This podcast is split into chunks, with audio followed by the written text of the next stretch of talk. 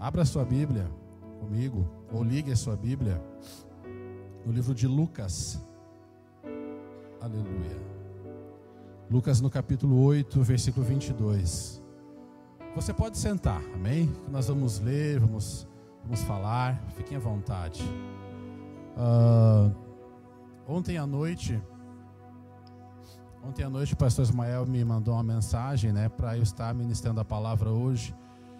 E aí a gente já fica pensando assim, poxa, o que, que eu vou falar, né? Uh, o que, que eu vou ler? Parece que na hora a gente esquece de tudo, né? Uh, e aí eu fiquei pensando e orando e Deus começou a falar muito forte comigo. Se quiser baixar um pouquinho o retorno aqui, Pastor Romo, é só o retorno, está um pouquinho alto. Uh, e aí Deus começou a falar no meu coração sobre algo que tá, sobre algo que tem sido ministrado aqui e que nós estamos já há algum tempo falando, que é sobre milagres, amém? Que é sobre o cuidado de Deus. Aí, ficou perfeito. Obrigado, pastor. Que é sobre o cuidado de Deus para todos nós. Uh, e, e, nós, na nossa vida acontece muitas coisas, muitas situações, e a gente se depara com muitas, uh, com muitas situações complicadas. E aí Jesus colocou no meu coração, há algum tempo eu já tenho pensado nisso, até comentei com a, com a minha esposa em casa, há muito tempo uh, eu já estava pensando nisso, Deus colocando algumas coisas no meu coração. E aí veio essa palavra de Lucas, no capítulo 8, versículo 22, onde, uh, onde fala aqui que aconteceu que num daqueles dias entrou ele no barco em companhia dos seus discípulos e disse-lhes: Passemos para outra margem do lago, e partiram. Enquanto navegavam, ele adormeceu, e sobreveio uma tempestade, uma grande tempestade de vento no lago. E eles corriam grande perigo de afundar. Chegando-se a ele, despertaram, dizendo: Mestre, mestre, estamos perecendo. E Jesus, despertando-se do sono, repreendeu o vento e a fúria da água, e tudo cessou, e veio a bonança. Então Jesus lhes disse: Aonde está a vossa fé? E eles, possuídos de temor e admiração, diziam uns aos outros: Quem é este homem que até os ventos ele repreende e o vento lhe obedece e a água lhe obedece? Irmãos, essa palavra, ela veio no meu coração, é uma palavra muito simples. Os leitores da Bíblia conhecem é Mateus, Marcos, Lucas, João, os evangelhos, os milagres, tudo aquilo que Jesus fazia quando estava aqui na terra. Mas eu gostaria de dividir essa palavra em duas partes. Eu quero conversar com vocês um pouquinho sobre a primeira parte, é, lá do versículo 22, onde ele diz: Aconteceu que entrando eles no barco, entrando ele no barco em companhia dos seus discípulos, ele disse: Passemos para outra margem do lago. Eu queria focar um pouquinho nessa parte de passemos para outra margem. E outras traduções diz passamos para outro lado.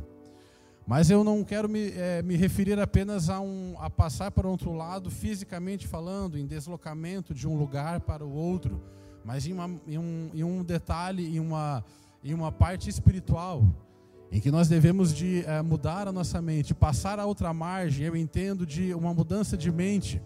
Talvez podia estar escrito aqui, é, e mudamos de nível, passamos para outro lugar. Amém? Eu me lembro que uma vez o pastor Ismael perguntou aqui ah, na sua mensagem, ele dizendo, é, daqui a 10 anos, 5 anos, 10 anos, 15 anos, como que nós vamos estar? aonde que nós vamos estar, né? E o interessante para nós, não, não, se referindo a, a, a, fisicamente falando, a dinheiro, a, a, carros, casas, enfim, isso também é importante, né? Quem trabalha, tem importante ter as suas aquisições, mas se referindo espiritualmente, quantas pessoas nós teremos tocado, quantas vidas nós teremos atingido através do Evangelho, né? Porque cantamos, ministramos, dançamos, pulamos, mas e quantas pessoas nós temos tocado? E me veio forte essa palavra aqui. Passamos para outra margem. O que, que ele quis dizer espiritualmente? O que, que eu entendo? Isso fala de uma mudança de mente. E Paulo disse em Romanos 12: né, Não vos conformeis com este mundo, mas transformai-vos pela, pela renovação da vossa mente. E aí eu comecei a pensar e orar, uh, porque na verdade muitas vezes a gente continua, a gente fica há, há tanto tempo que a gente vem na igreja. Eu, quando eu nasci, meu pai já era pastor, tenho 43 anos hoje. E, e muitos aqui que são, eu creio que alguns novos convertidos, mas muita gente aqui experiente já, de muitos anos de fé. E parece que a gente às vezes fica num comodismo, parece que a gente sempre fica na mesma coisa. Parece que o culto é o mesmo, parece que as coisas não acontecem como a gente gostaria que acontecesse. Mas eu pergunto o que nós estamos fazendo para que isso aconteça.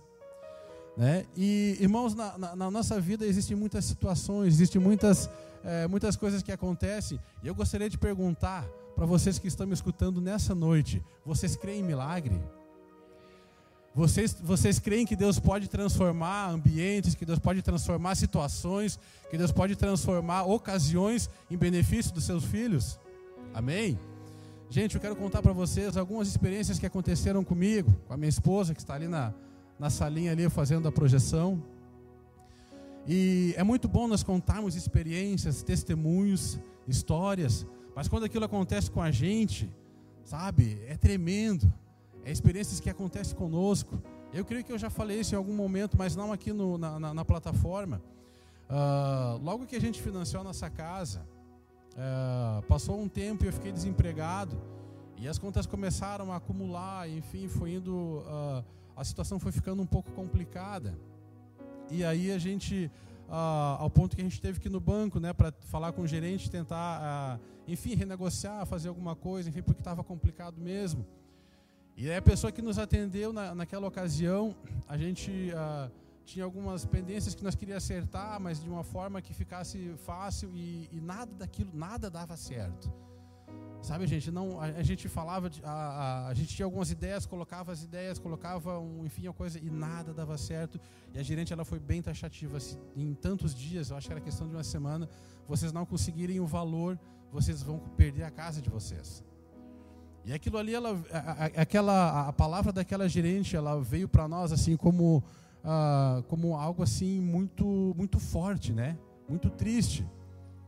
E nós assim ficamos, né, sem saber o que fazer. E eu, eu me lembro que a Joera nós saímos daquela agência e, e eu falei para a Joera, eu disse, olha, Joera, eu, eu, eu, vou te dizer uma coisa, Deus, a, no, a casa era um dos nossos sonhos, né? Todo mundo que casa, né, se já não tem uma casa, ele, um dos primeiros sonhos é ter uma casa, né, para morar, enfim, carros, enfim, colocar em sua família. E nós tínhamos realizado esse sonho, um dos, dos sonhos, né, que era ter a nossa casa. E de repente nós podíamos perder a casa. E eu disse: Olha, uh, Jora, eu não aceito essa palavra. Porque Deus nos deu essa casa e eu não vou permitir, Ele não vai permitir que o inimigo nos tire dessa forma. Aliás, de forma nenhuma, né? mas principalmente dessa forma. Ele não vai permitir que nós sejamos envergonhados aqui. E ali mesmo, no, na, a, do lado de fora da agência, nós oramos, nós choramos um pouquinho, sabe? E, e saímos dali, mas entregamos aquela situação na mão de Deus. Disse: Deus, tu sabe de todas as coisas, é tua, tu nos deu. Se o Senhor quiser nos tirar, amém. Mas que não seja dessa forma, envergonhados desse jeito, né? Porque, irmãos, tudo que temos é dele. Né? Tudo que temos, bens, a vida, tudo é dele. Né? Então, se o Senhor nos deu, se o Senhor quiser nos tirar, amém, mas que não seja dessa forma, sendo envergonhado. Tiver que ofertar, a gente oferta. Uma vez até já ofertamos, depois voltou para nós, amém. Mas assim, que não seja dessa forma, que seja de uma outra forma, né? não assim. Mas enfim, entregamos para Deus. Aí passou-se, eu acho que era, não me lembro se era uma semana ou dez dias, mas era algo assim. E aí, na, nesse, nesse, durante esse período, daí, então marcamos um dia para nós voltar lá. E aí eu me lembro que eu acho que eu fui fazer um curso em Porto Alegre, não me lembro bem, eu sei que eu não podia, foi apenas a joelha. Mas oramos, abençoei ela como sacerdote, né? E ela foi lá para conversar então com a gerente e, e, nós recebemos então a nossa sentença de, sei lá, despejo, sei lá o que, o que, poderia acontecer. Mas uh, já tínhamos entregado na mão, nas mãos de Deus. E uma coisa muito importante que também fala de fidelidade, nós sempre fomos fiéis a Deus. Sempre fomos fiéis, dízimos, ofertas, enfim, é muito falado aqui, né? Primícia. Isso também é uma história que, que pode ah, abençoar a sua vida também nessa área. E aí quando ela chegou ah, lá, a Joera chegou e foi conversar quando chamou, né? Uma outra pessoa chamou a Joera. E daí ela começou a conversar, e enfim, passou, e eu aflito ali, quando eu liguei para a Joera, quando ela me falou, irmãos, eu dei um glória a Deus, comecei a orar em língua estranha, comecei a, a ficar, porque assim, ó, irmãos, olha só o que Deus fez. A, a gerente, quando né, chamou a Joera lá, ela deu a nossa situação, a pessoa baixou lá no computador e realmente abriu a nossa ficha, é, né, era a situação aquela real. E, e partiu dela. Ela disse assim: por que, que vocês não fazem tal coisa, tal situação? E daí a Joana ficou assim, é, perplexa, mas foi o que nós falamos a semana passada. Né? E a outra gerente disse que não tinha como fazer, que nós não tinha essa. Não, mas está aqui, virou. Você tem certeza? Não, está aqui, ó. O sistema está aqui, está aberto. Você pode fazer de tal e tal forma, é, de uma maneira mais. Fica bom para vocês? Pá, glória a Deus. Sabe, irmãos? Então Deus pegou uma situação que estava totalmente adversa e ele mudou a nosso favor. Mas um detalhe, um detalhe. Um detalhe. A Joana disse: tá, mas cadê a outra pessoa que disse que não podia? Eu, eu queria conversar com ela, porque ficamos uma semana, dez dias aflitos, né, pensando que ia perder a casa. Não, ela foi transferida. Agora quem cuida sou eu. Irmãos, eu não sei se vocês captaram, mas irmãos, se Deus precisar, Ele muda até o gerente do banco para te abençoar. Amém?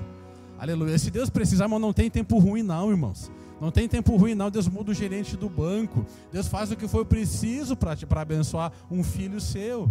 Amém? Então aquilo que estava, aquela porta que estava totalmente fechada, aquela situação que estava totalmente ah, ali que não, não tinha mais o que fazer, de repente a mesma, a mesma situação ela se abriu na nossa frente, porque irmãos, Deus ele é poderoso, amém? E quando a gente começa a pensar em milagres, mas quando a gente começa a olhar para a Bíblia Sagrada, a gente vê, passamos de margem, passamos, ou seja, mudamos a nossa mente, mudamos de atitude, tivemos uma atitude e entregamos na mão de Deus, porque assim, ó, nós aprendemos uma coisa nessa casa. Quando começamos a andar com o pastor Ismael e a pastora Andréia, nós aprendemos que tudo já está feito. Nós não precisamos fazer nada, nós apenas, apenas temos que orar e acessar os lugares em que Ele tem né, as promessas para nós. Amém? Tudo já está feito. Então, às vezes a gente se preocupa, e é normal, somos seres humanos. Quem nunca se preocupou com contas, com dívidas, não precisa levantar a mão. Quase que eu levantei a minha. Mas a gente se preocupa, porque somos seres humanos. Mas a Bíblia diz: Davi disse: entrega o teu caminho, o Senhor confia nele, o mais ele fará. Amém? Então, irmãos, isso para mim é provisão de Deus. Isso para mim é uma, é, um, é uma, uma maneira de passar para o outro lado, mudar o ambiente, mudar de atitude, renovação de mente. Amém? Entregamos a situação para Deus que estava impossível e Deus deu o livramento. Eu me lembro também, irmãos, é, falando em, em provisão de Deus, em 2 Reis, capítulo 4, do versículo 1 até o 7. Vamos ler.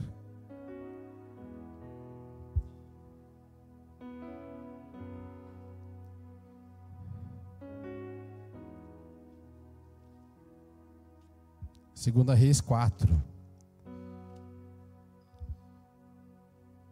Essa é uma passagem, irmãos, que eu acho uma das, das passagens mais marcantes relatadas pela, pela Bíblia Sagrada.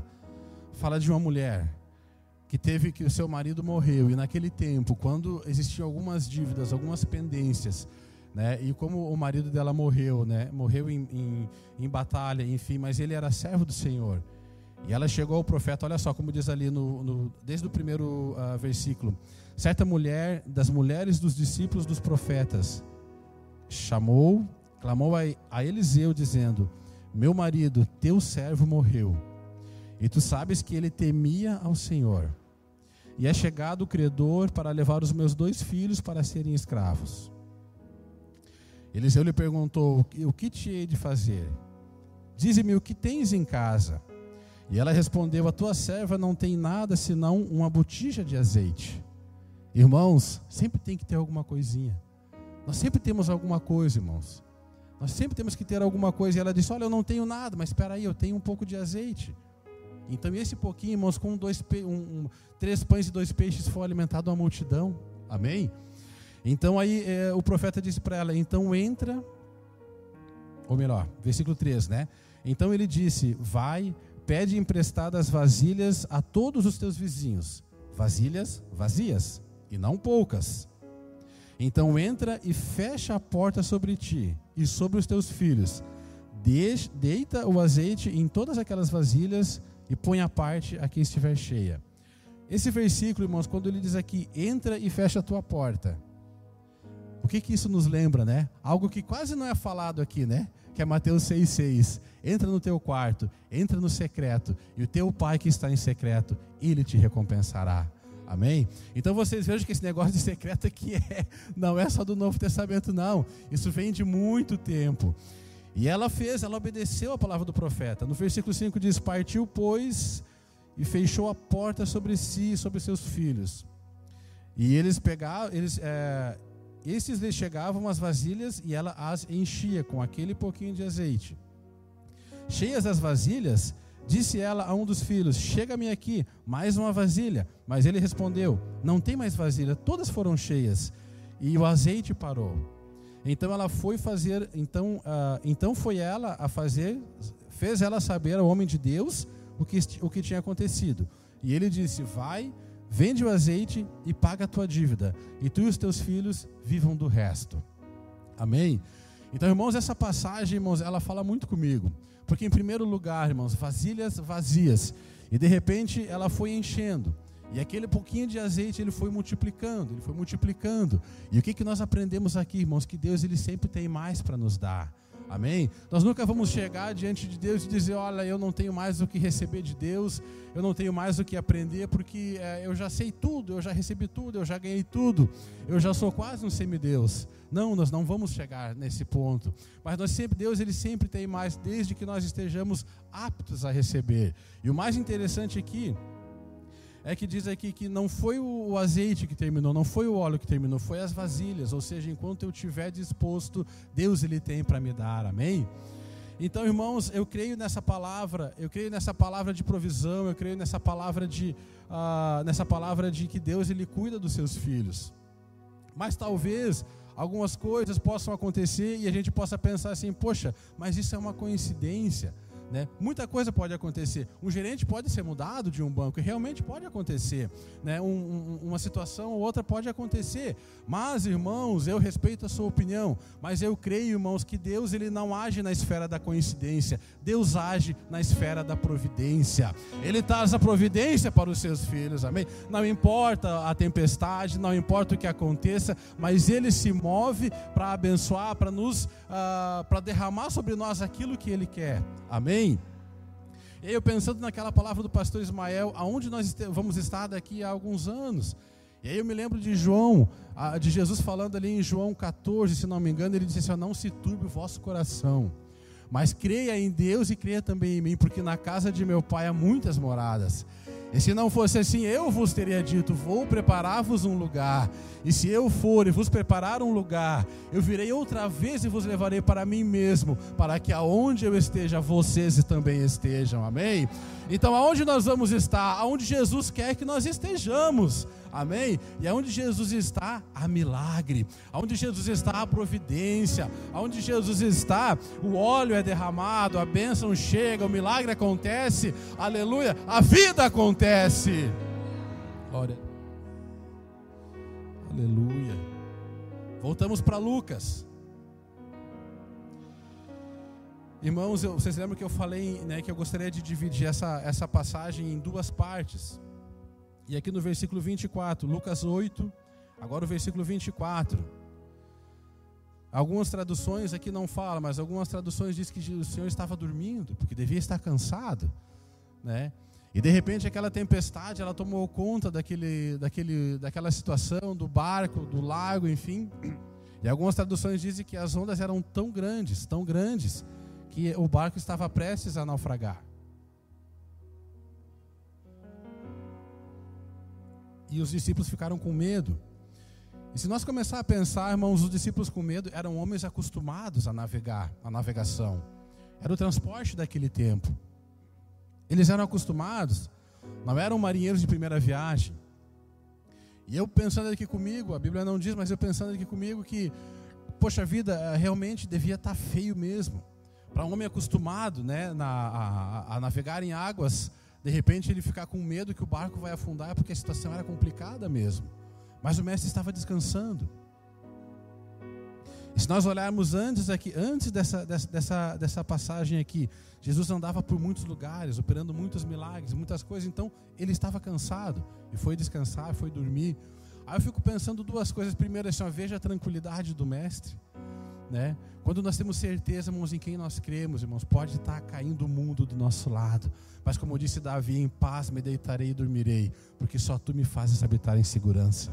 Amém? Então, em meio a toda aquela tempestade, a todo aquele, a, aquele furor da, da, do, daquela, daquele rio, daquele lago, enfim, o mestre estava descansando, porque ele sabia o que ele estava né? Ele sabia da missão dele, ele sabia aonde ele teria que chegar. E aí, de repente, os discípulos foram lá e acordaram o mestre, né? E talvez até xingaram, importunaram, mas, poxa vida, não vê que nós vamos morrer? Nós estamos aqui, né, lutando e tal, e, e tu estás aí dormindo. Não, não, não te percebes que estamos passando perigo? E de repente, irmãos, irmãos, deixa eu só fazer um pequeno parênteses, irmãos. Eu gosto muito de olhar filme. Quantos gostam de olhar filmes aqui? Irmãos, eu creio que essas passagens da Bíblia, irmãos, se algum, se algum cineasta né, cristão pegasse e fizesse filmes, irmãos, seria muito, muito legal.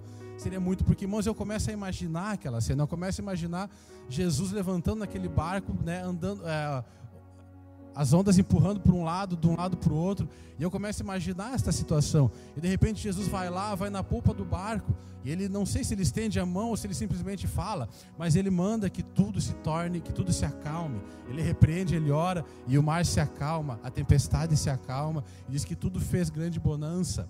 E aí os discípulos ficaram apavorados, os discípulos ficaram perplexos, mas quem é este que até o mar lhe obedece, até os ventos lhe obedecem?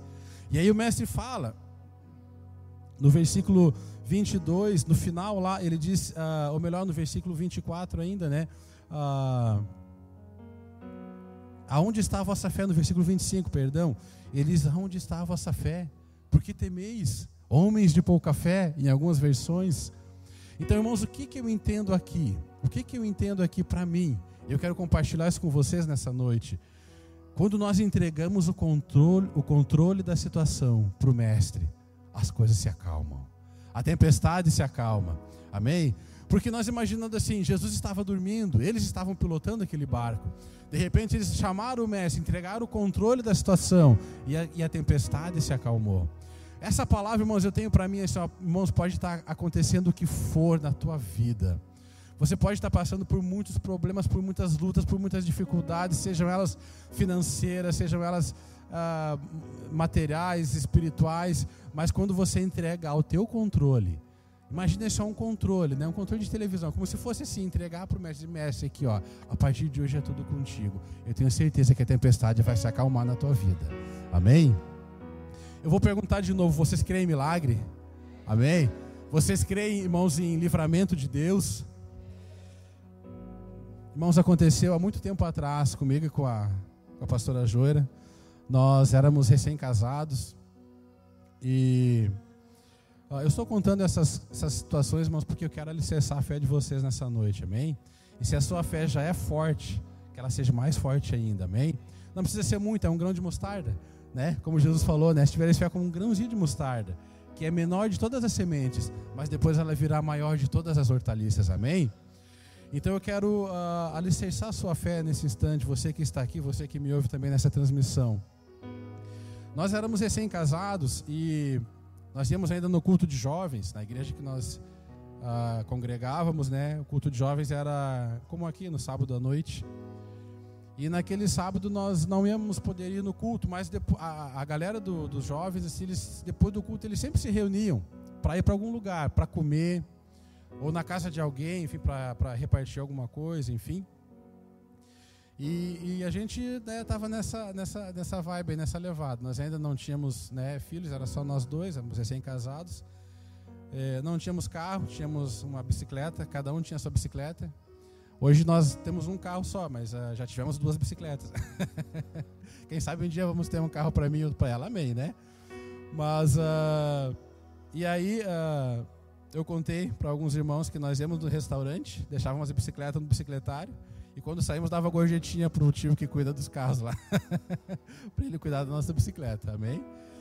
E, bom, voltando à, à, história. Naquele sábado, nós não íamos poder ir no culto. E nós combinamos que nós íamos chegar bem mais tarde, provavelmente já teria terminado o culto, mas nós íamos junto para se reunir com a galera, depois do culto, como de costume.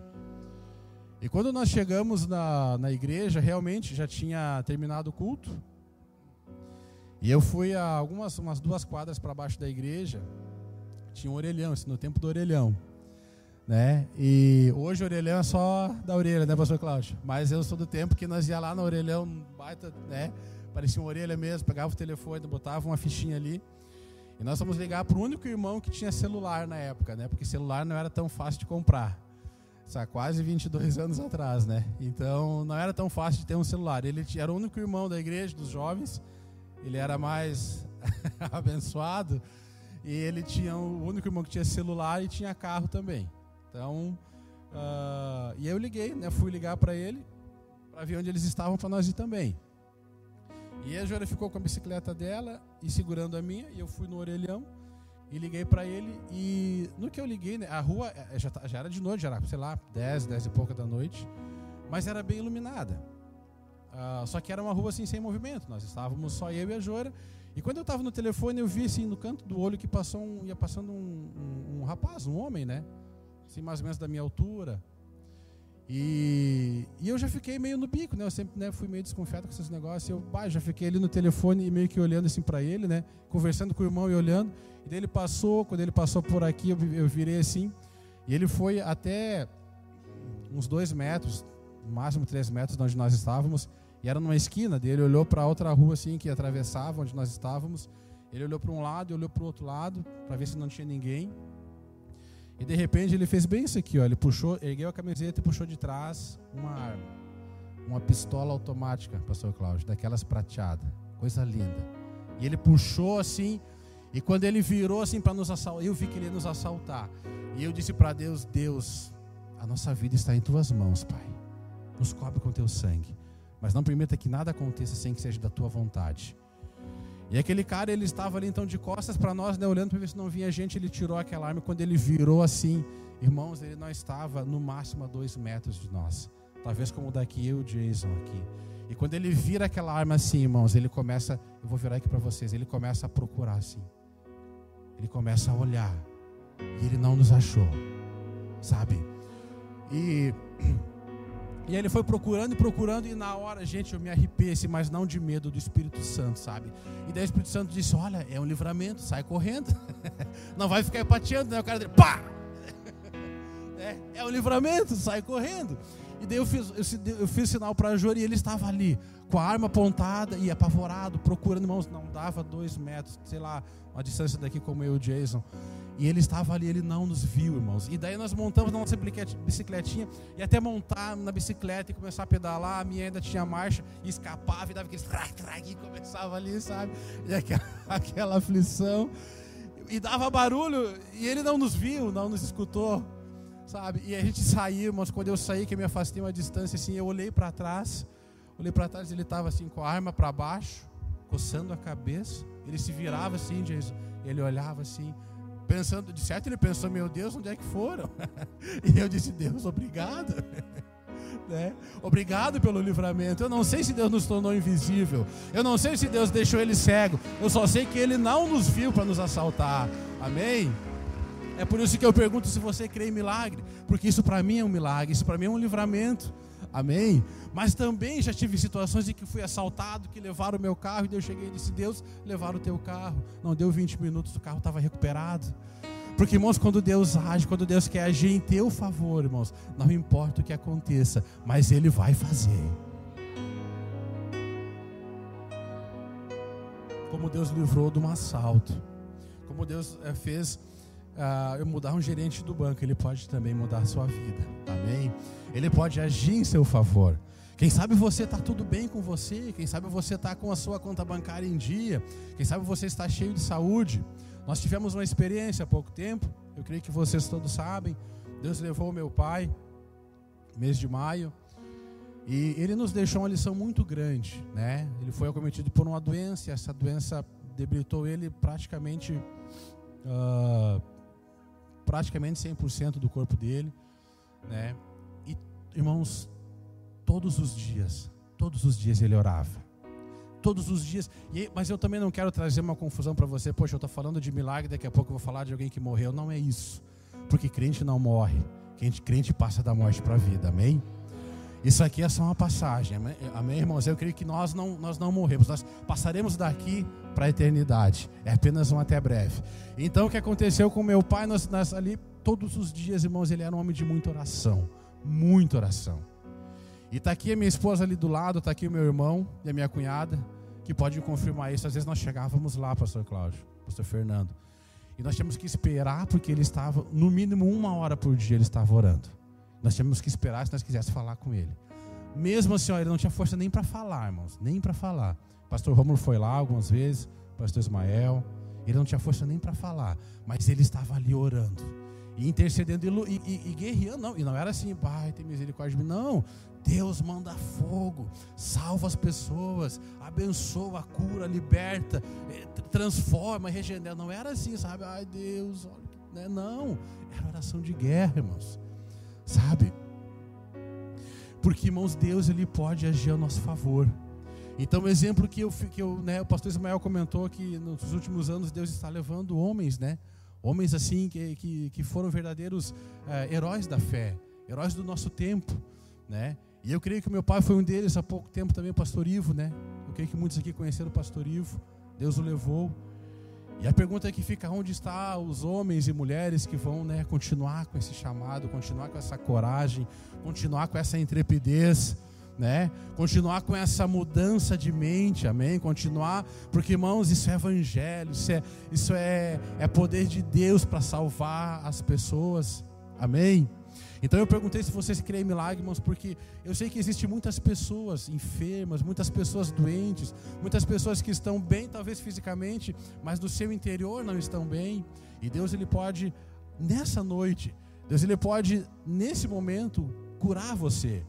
Deus ele pode transformar a sua vida. Deus ele pode ah, passar, ah, basta apenas você passar para outra margem, passar para outro lado, fazer como disse aqui, passemos para outro lado. Tem uma canção que diz o refrão dela.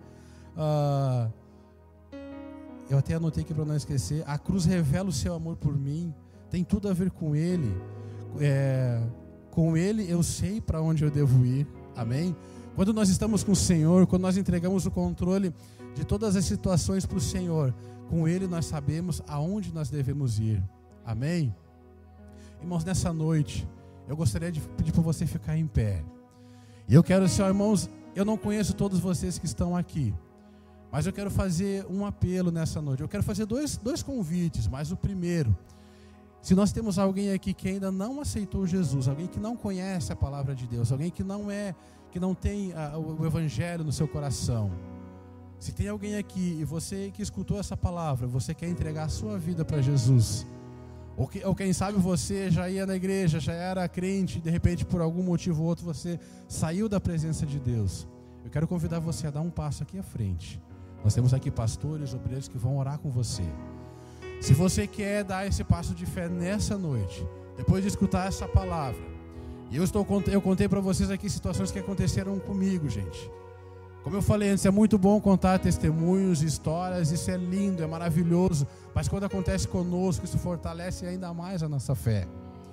Então, se você que está aqui, mas você não conhece Jesus, você não conhece o Evangelho, você quer, ou você está afastado, e você quer dar um passo de fé, eu convido você a vir aqui na frente, e nós vamos orar por você.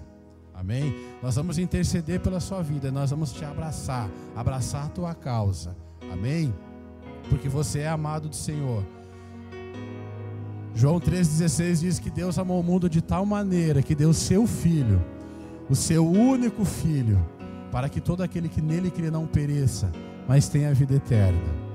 Então, se você quer essa chance, essa oportunidade, está lançado o convite. Venha aqui na frente